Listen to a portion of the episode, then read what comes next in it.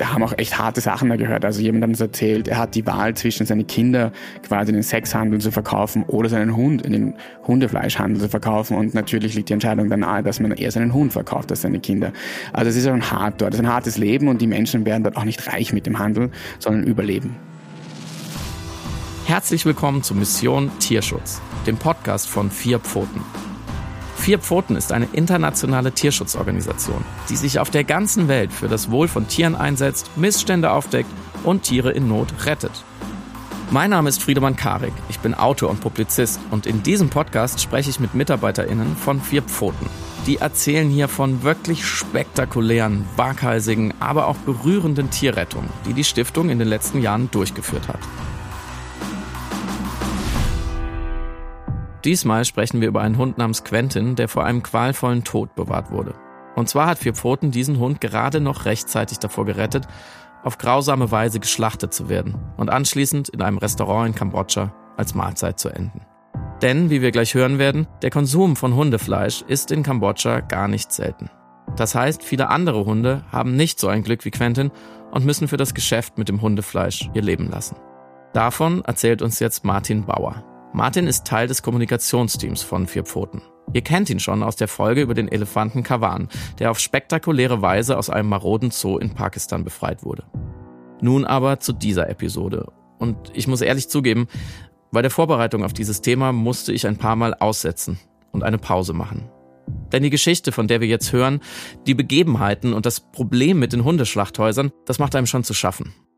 Also, wenn ihr diese Episode hört und es wird euch zu viel, Hört vielleicht einfach eine andere Episode zwischendurch. Herzlich willkommen, Martin. Hi, Friedemann. Die Geschichte, die du mitgebracht hast, die beginnt im Sommer 2019 in Kambodscha. Was genau habt ihr mit vier Pfoten da gemacht?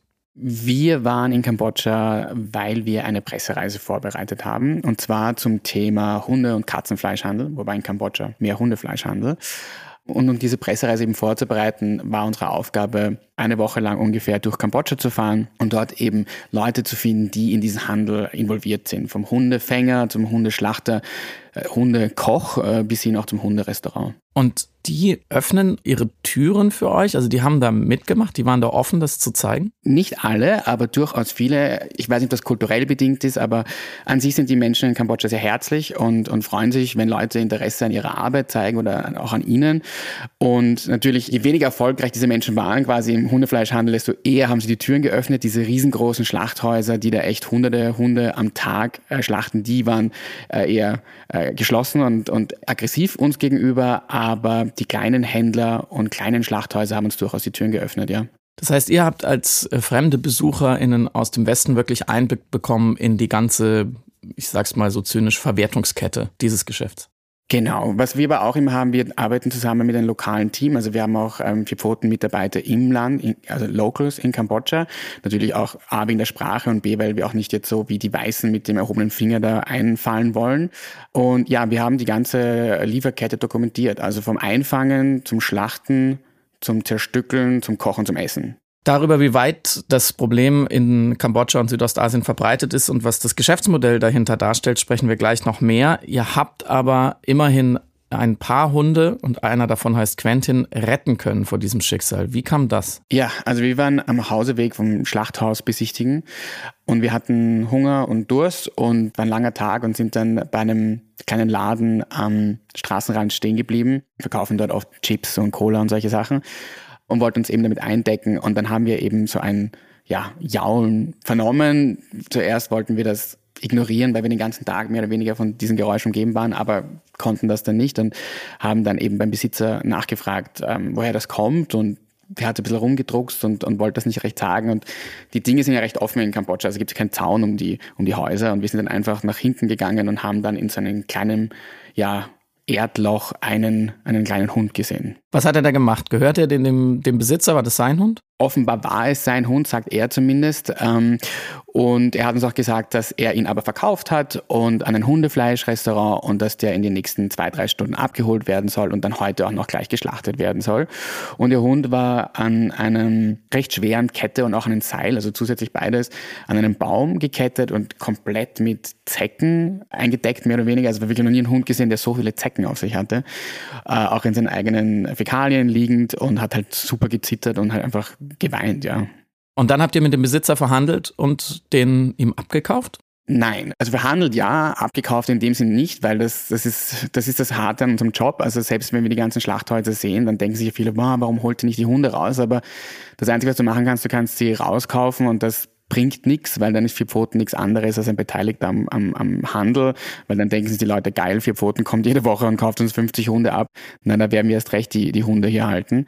Wir haben verhandelt und wir haben quasi ihm versprochen, dass wir ordentlich in seinem Laden einkaufen, ähm, haben auch ein bisschen an sein gutes Gewissen appelliert und er hat dann irgendwie aufgegeben und hat gesagt, ah ja, nehmt den Hund, kauft euch ordentlich Chips und Cola und ihr dürft den Hund haben. Okay, immerhin ein Happy End für einen Hund. Äh, wo ist Quentin heute? Quentin ist in Boston. Also wir haben ihn äh, in die USA gebracht. Äh, USA deshalb, weil das die USA ist recht ähm, nicht so strikt, wenn es um Hunde geht, also um, um Hunde ins Land einzuführen. Europa ist ein bisschen schwieriger wegen Impfungen, Pässen, Chippen und all diese Sachen. USA ist da easier und wir haben ihn nach Boston gebracht in ein Shelter, also ein Tierschutzzentrum und dort wurde er dann adoptiert von einer Familie und lebt jetzt da in Boston mit Schnee und allem drum und dran. Dinge, die er vorher absolut nicht kannte. Sehr gut. Du hast es eben schon geschildert, ihr habt die ganze Verwertungskette euch angeschaut. Du hast in der Mehrzahl gesprochen, also ihr habt viele, viele Schlachthäuser gesehen. Wie groß ist dieses Geschäft in Kambodscha? Äh, es ist schwer zu beziffern, weil natürlich das im, im Hintergrund passiert. Es gibt jetzt nicht offizielle Zahlen, aber unsere Recherchen legen nahe, dass in Kambodscha um die drei Millionen Hunde geschlachtet werden. Pro Jahr? Pro Jahr, pro Jahr. Drei Millionen Hunde. Und äh, das Ding ist so, in Kambodscha gibt es einfach ein riesengroßes Streunerproblem. Es gibt einfach wahnsinnig viele Streunerhunde auf der Straße. Das heißt, es sind einfach Hunde en masse da. Und diese Streunerhunde, die gehören oft niemandem. Manchmal sind das so die nennt man Community Dogs, also die können im ganzen Dorf, also jeder kümmert sich so ein bisschen um sie, aber niemand ist wirklich der Besitzer. Und diese Hunde werden dann äh, eingefangen und äh, verwertet. Aber es gibt auch den Fall, dass Leute ihre eigenen Hunde verkaufen, so wie bei Quentin. Genau, es gibt auch den Fall, dass Leute auch Hunde besitzen oder diese Community Dogs eben besitzen und diese verkaufen dann entweder ähm, für Geld oder was wir auch ganz oft sehen, ist für ähm, Kochutensilien, also für Töpfe und Pfannen. Also die Hundefänger, die fahren so mit Motorrädern äh, durch die Dörfer und haben ganz viele Töpfe und Pfannen auf ihren Motorrädern und tauschen dann. Sagen, da, da kriegst du zwei Töpfe und dafür gibst du mir dann einen kleinen Hund. Dann muss man natürlich dazu sagen, das klingt jetzt schon an, dass Kambodscha in weiten Teilen ein sehr, sehr, sehr armes Land ist und die Menschen da teilweise eben nicht mal Kochgeschirr haben. Genau, und deshalb ist es auch immer schwieriger für uns. Ähm, es ist jetzt nicht so wie im Westen, dass irgendjemand äh, eine Factory Farm hat und, weiß nicht, 18.000 Kühe am Tag tötet und stinkreich damit wird. Das sind oft die ärmsten der ärmsten Menschen und wir haben uns ja auch mit allen noch unterhalten und wir haben auch echt harte Sachen da gehört. Also jemand hat uns erzählt, er hat die Wahl zwischen seine Kinder quasi in den Sexhandel zu verkaufen oder seinen Hund in den Hundefleischhandel zu verkaufen. Und natürlich liegt die Entscheidung dann nahe, dass man eher seinen Hund verkauft als seine Kinder. Also es ist schon hart dort. Es ist ein hartes Leben und die Menschen werden dort auch nicht reich mit dem Handel, sondern überleben. Wenn jetzt diese Hunde von den Hundefängern gekauft, äh, eingehandelt, eingefangen wurden, was passiert als nächstes? Die kommen dann direkt ins Schlachthaus? Meistens kommen sie in sogenannte Holding Areas, das sind so Sammelstellen, da werden die alle mhm. hingebracht. Das sind so teilweise 70, 80 Hunde, die werden dann in kleine Käfige gepfercht und sitzen dort, meistens in der prallen Sonne. Teilweise aggressiv natürlich, weil sie nervös sind, greifen sich gegenseitig an, töten sich gegenseitig teilweise. Und in diesen Sammelstellen warten sie dann dann, bis der nächste Kunde kommt, quasi die Restaurants. Die suchen sich dann eine Handvoll Hunde aus und bringen sie zum Restaurant. Ist es legal in Kambodscha, diese Praxis? Es ist eine Grauzone. Es gibt keine Regeln, die den Hunde- und Katzenfleischhandel verbieten in Kambodscha. Es gibt wohl aber Regeln zu Schlachtung von Tieren ganz allgemein. Das heißt, es ist illegal im Sinne von die Art, wie sie die Hunde halten und die Hunde schlachten, das wäre illegal. Dass sie Hunde aber generell schlachten und halten und essen, ist nicht illegal. Wenn ihr euch das zutraut, äh, gibt es auf der Homepage von Vier Pfoten dazu natürlich auch Bild- und Videomaterial, auch aus den Schlachthäusern. Wir gehen jetzt einmal mit Martin dorthin. Du hast gesagt, du hast wirklich Dutzende besichtigt. Was fühlt man da? Was sieht man da? Was riecht man da? Es ist unterschiedlich, weil es gibt unterschiedliche ähm, Tötungsmethoden. Das, was am öftesten in Kambodscha passiert, würde ich sagen, ist Ertränken. Das heißt, die Hunde werden in einen, in einen Käfig reingepfercht und in, in einen recht dreckiges Wasserbecken eingelassen, dann ganz langsam runtergelassen und dann wuselt das Wasser so und irgendwann hört das Wasser auf zum Wuseln und dann hebt man den Käfig hoch und dann sind entweder alle ertrunken oder auch nicht und wenn nicht, dann lässt man den Käfig wieder runter. Diese Schlachthäuser sind recht dunkel meistens, sind so Betonbunker. Du hast halt überall Fäkalien, es stinkt nach Kot, es stinkt nach Urin, es ist Blut überall, es ist halt super unhygienisch. Ähm, du hast wahnsinnig viel Fliegen es stinkt, es ist wahnsinnig laut, weil diese Hunde schreien halt um ihr Leben und bellen und, und versuchen sich aus diesen Käfigen rauszubeißen. Also ich habe das Schlimmste, was ich glaube ich gesehen habe, war ein Hund, der seinen Kiefer ausgehängt hat, weil er versucht hat, sich aus dem Käfig rauszubeißen und alle seine Zähne sind abgebrochen. Also es ist sehr viel Leid. Es ist wahnsinnig ruhig natürlich, das klingt komisch, aber es ist wahnsinnig ruhig, wenn diese Hunde dann weg sind, also wenn sie ertrunken sind. Der Gestank bleibt. Also es ist schon unfassbar grauslich. Ich schätze mal aber ganz ehrlich, Schlachthäuser in, in der westlichen Welt sind auch nicht viel äh, viel hübscher. Es ist einfach so, dass man das so von der Nähe kenne ich halt nicht und weil die westliche Menschen, wir halten halt Hunde.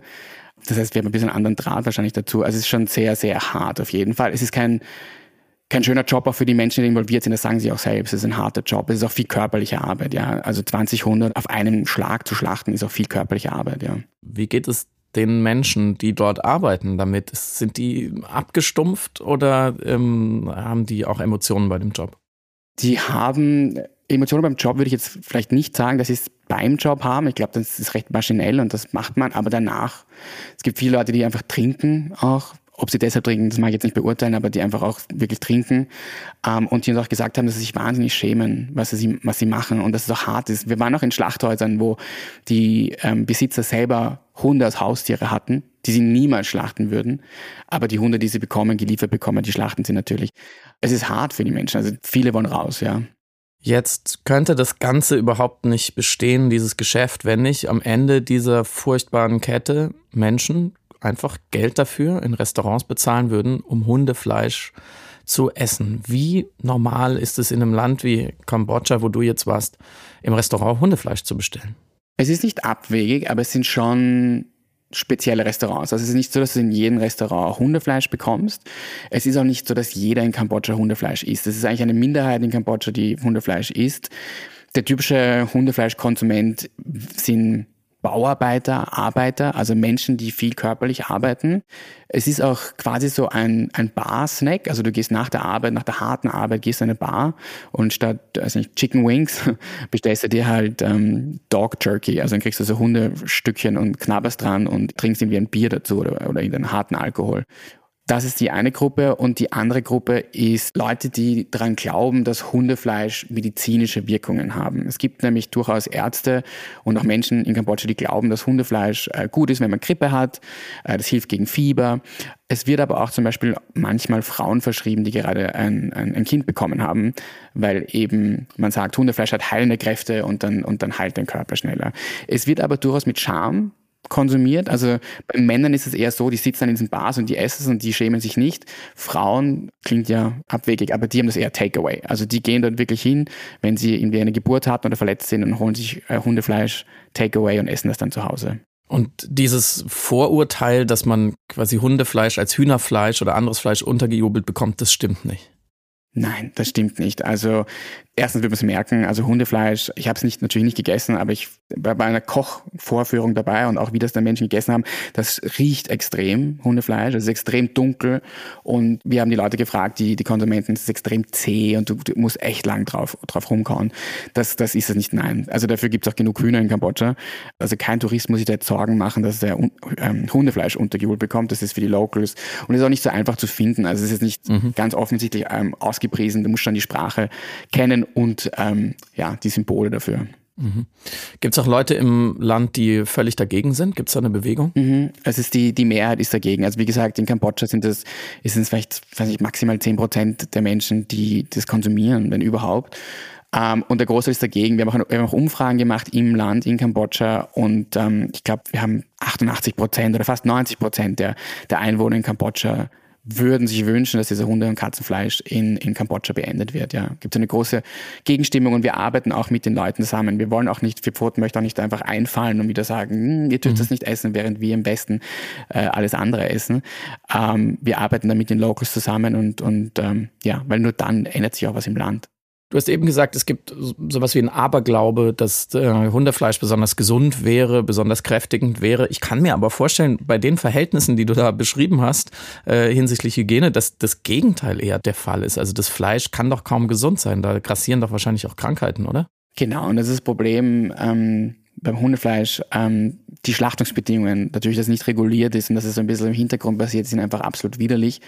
Hygiene gibt's null und das kann oft sein, dass das Fleisch einfach schlecht ist, dass der Hund vielleicht auch schon krank war und einfach diese Krankheiten dann auch quasi Probleme den Menschen machen. Also es gibt viele äh, Untersuchungen, die zeigen, dass Hundefleischkonsum mit Cholera verbunden ist zum Beispiel. Mhm. Ähm, also ja, das auch. Und das Zweite ist halt Tollwut. Ja, also es gibt in Kambodscha weit, weiterhin ein riesengroßes Tollwutproblem durch den Hundefleischkonsum kannst du jetzt nicht Tollwut bekommen, das wäre absurd.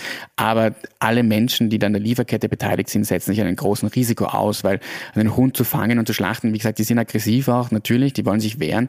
Also das heißt, du kannst schon gekratzt und gebissen werden und dann kann es dir einfach passieren, dass du auch Tollwut bekommst und das ist quasi dein, ja, dein Tod in Kambodscha. Es klang bei dir, Martin, schon an, nicht nur Hunde werden gefangen und gegessen, sondern auch Katzen an manchen Ländern in Südostasien. Und dazu hören wir jetzt eine Sprachnachricht von einer Kollegin von dir namens Karina Omeljanowskaja. Sie ist die Kampagnenverantwortliche für Heimtiere bei Vierpfoten Deutschland und sie kennt sich sehr gut aus mit dem Katzenfleischhandel in Südostasien. Es ist so, dass während der Hundefleischhandel durch die Medien durchaus weit bekannt ist, betrifft die Situation aber auch über eine Million Katzen. Und das natürlich, obwohl Katzen in vielen asiatischen Ländern als äh, ja, liebenswerte Heimtiere angesehen werden. Da werden Tausende von Katzen täglich von ihren Familien oder von der Straße gestohlen und man kann sich nur vorstellen, wie es sich anfühlt, diese Angst zu haben, dass ihr Tier geschlachtet wird. Und noch schrecklicher ist es natürlich, wenn man realisiert, unter welchen Bedingungen das Ganze stattfindet. Ja, und um den Handel ein Ende zu setzen, müssen Maßnahmen ergriffen werden, wie zum Beispiel das Einführen, Verschärfen und Durchsetzen von Gesetzen und ganz, ganz wichtig natürlich die Aufklärung der Öffentlichkeit. Und wir bei Vier Pfoten führen seit Jahren Kampagnen zu diesem Thema, um eben die Öffentlichkeit aufzuklären und sind sehr froh, dass zum Beispiel letztens die Hauptstadt Jakarta ein Verbot dieses grausamen Handels erlassen hat. Trotzdem gibt es natürlich noch viel zu tun und wir hoffen, dass viele andere Länder diesem Beispiel folgen und diesen schrecklichen Handel stoppen. Carina spricht hier von Jakarta, also der Hauptstadt von Indonesien und vor allem von Katzen.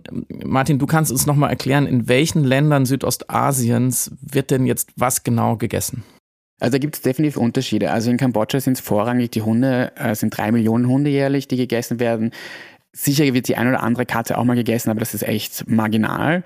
In Indonesien sind es auch die Hunde. Also Hunde sind quasi nichts wert in Indonesien. Deshalb gibt es auch wenig Respekt vor denen und deshalb landen die am Teller.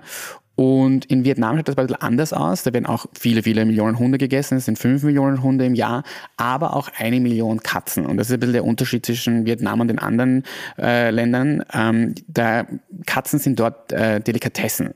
Also es ist nicht, dass dort der Bauarbeiter oder die Bauarbeiterin, die nach der Arbeit die Katzen essen. Und es ist so ein Essen der quasi nicht so hohen Schichten. Nein, es ist eine Delikatesse. Es heißt Little Tiger auch äh, in Vietnam. Und das wird oft auch zu feierlichen Anlässen gegessen, weiß nicht, Vollmond und solche Sachen. Und da ist auch echt Kohle dahinter. Also in Vietnam ist der Handel auch wirklich professionalisierter, da ist mehr Geld ähm, und die Leute machen das jetzt nicht um zu überleben, sondern da geht es echt um die Kohle. Jetzt seid ihr mit vier Pfoten in allen diesen Ländern äh, aktiv und arbeitet daran, diese furchtbare Praxis möglichst schnell zu beenden. Was kann man denn tun als Tierschutzorganisation eigentlich? Was wir machen, was wir Pfoten macht, ist ähm, vor allem in den Ländern arbeiten. Also es bringt nichts von außen, da jetzt äh, den Finger zu heben und sagen, das dürft ihr nicht. Wir arbeiten mit Locals zusammen, mit äh, lokalen Partnerorganisationen und wir haben lokale Teams vor Ort, die die Sprache und die Kultur verstehen. Und wir arbeiten ganz stark mit Regierungen und Behörden auch zusammen. Da gibt es wirklich regelmäßige Meetings, Stakeholder-Meetings. Also es muss viel im Land passieren. Und was Leute außerhalb machen, also die Leute hier im Westen oder unsere Zuhörer, die oder Unterstützer, die können äh, natürlich wachsam sein, wenn sie in diese Länder fahren. Also dass man einfach versucht, Katzen- und Hundefleischrestaurants zu vermeiden und nicht glaubt, das ist äh, Teil einer äh, lokalen kulturellen Erfahrung, ist es nicht. Und wir starten auch immer wieder äh, Petitionen, die unsere Unterstützer unterschreiben können, weil die Länder natürlich auch von Tourismus abhängig sind und ihre Reputation wichtig ist. Das heißt, ein bisschen Druck von außen hilft auch. Und den konkreten Tieren, wenn jetzt ihr vor Ort seid, du hast vorhin schon gesagt, rauskaufen geht nicht, dann unterstützen wir das Geschäftsmodell.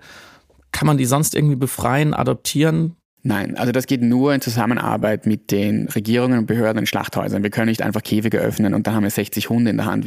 Wohin mit den 60 Hunden? Also wir arbeiten deshalb mit den Behörden zusammen. Das heißt, es muss eine offizielle Konfiszierung geben und Schließung der Schlachthäuser. Und was wir eben auch machen, wir kümmern uns um sogenannte Livelihood Conversions, weil wir einfach wissen, dass in Kambodscha die Ärmsten der Ärmsten sind. Und wenn wir denen das Schlachthaus jetzt wegnehmen, was machen sie dann? Ja? Die wahrscheinlich die Chancen sind hoch, dass sie einfach wieder in diesen Handel reinrutschen, weil sie kein Geld haben. Deshalb arbeiten wir mit diesen Menschen zusammen und kümmern uns um alternatives Einkommen. Wir haben zum Beispiel einen Schlachthausbesitzer, ein Reisfeld gekauft, der ist jetzt Reisfarmer, einen anderen Schlachthausbesitzer, einen kleinen Laden, wo er eben Softdrinks und Chips verkauft. Also das ist ganz wichtig. Wir können nicht einfach jetzt da die Tiere rausretten, aktionistisch. Ähm, ist sicher eine super Story, aber nicht ähm, nachhaltig. Das klingt sehr gut, sozusagen den Ursprung des Problems zu behandeln, bestimmt auch nachhaltiger. Was habt ihr denn mit vier Pfoten in eurer Arbeit in diesen Ländern jetzt schon bewirken können? Wir haben schon viele Regierungen und Behörden in einzelnen Regionen und Städten auf unserer Seite. Und es gibt durchaus jetzt, sehen wir, mehr Konfiszierungen, mehr Kontrollen, ähm, ja, streckere Augen quasi auf, die, auf den Handel. Aber es ist halt alles langfristig und langwierig. Also unser persönliches Ziel ist, dass der Hunde- und Katzenfleischhandel 2030 beendet ist. Das ist auch ein sehr ambitioniertes Ziel, weil es ist einfach ein, ein riesiger kultureller Shift. Ja, auch wenn eine Minderheit ähm, das konsumiert, es sind trotzdem noch Millionen von Menschen, weil es einfach eine schiere, eine riesige Anzahl an Menschen in diesen Ländern gibt. Das heißt, das, das bedarf einfach noch viel, viel, viel Arbeit, aber es bewegt sich was, langsam, aber es tut sich was und wir sind uns ähm, ja selbstbewusst, dass ähm, spätestens in 15 Jahren hoffentlich der Handel der Vergangenheit angehört. In einem Fall von Quentin, von dem du vorhin erzählt hast, da hat es geklappt, den habt ihr da wirklich rausgeholt und ihm eine bessere Zukunft ermöglicht. Weißt du denn, wie es dem heute geht in den USA? Ja, ich kriege laufend Updates, ihm geht super. Der lebt in einer Familie mit Kindern, ist super brav, dem taugt das Leben da drüben in Boston. Das erste Mal Schnee war ein bisschen komisch für ihn, aber ansonsten, ähm, ja, hat er das beste Leben. Vielen Dank, Martin, für diese traurige, aber sehr wichtige Geschichte. Danke dir. Wenn ihr noch mehr über die Arbeit von Vier Pfoten wissen wollt, dann schaut doch mal auf deren Social Media Kanälen vorbei. Bei Instagram, Facebook, Twitter oder YouTube. Dort findet ihr Bilder und Videos von verschiedenen Tierrettungen und auch viele Infos zur politischen Arbeit der Stiftung. Für Updates über ganz aktuelle Rettungsmissionen könnt ihr euch auf der Website von Vier Pfoten für den Newsletter anmelden. Alle Links dazu gibt's in den Show Notes. Das war Mission Tierschutz, der Podcast von Vier Pfoten. Gehostet von mir, Friedemann Karik. Produziert von Stereotype Media.